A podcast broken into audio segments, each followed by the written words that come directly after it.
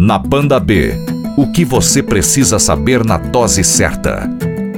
O ano de 2019 acabando, mas muita gente já de olho em 2020, principalmente na economia. Será que teremos mais empregos? Será que a economia vai engatar de vez? Que o Brasil vai crescer?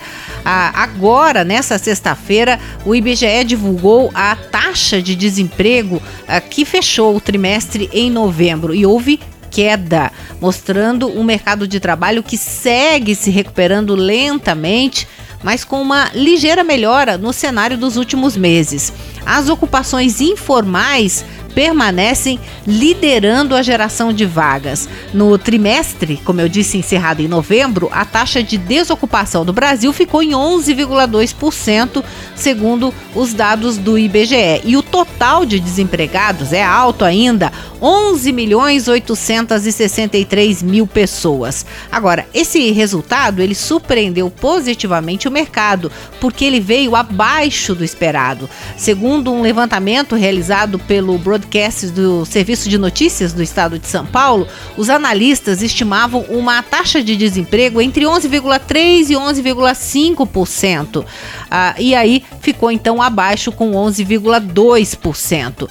Como comparação com o mesmo período de 2018, a taxa de desemprego medida pela PNAD estava em 11,6%. Portanto, houve queda no desemprego de um ano para outro. No trimestre até outubro, a taxa também estava em 11,6%, mostrando ainda outra queda. E eu ressalto ainda para o ouvinte da banda B que a renda média real do trabalhador no último trimestre, agora encerrado em novembro, foi de R$ 2.332. Esse resultado representa uma alta de 1,2% em relação ao mesmo período do ano anterior. E como eu falei no início, chama a atenção a questão da informalidade, que são aquelas pessoas que trabalham sem carteira assinada, faz um bico aqui, outro ali.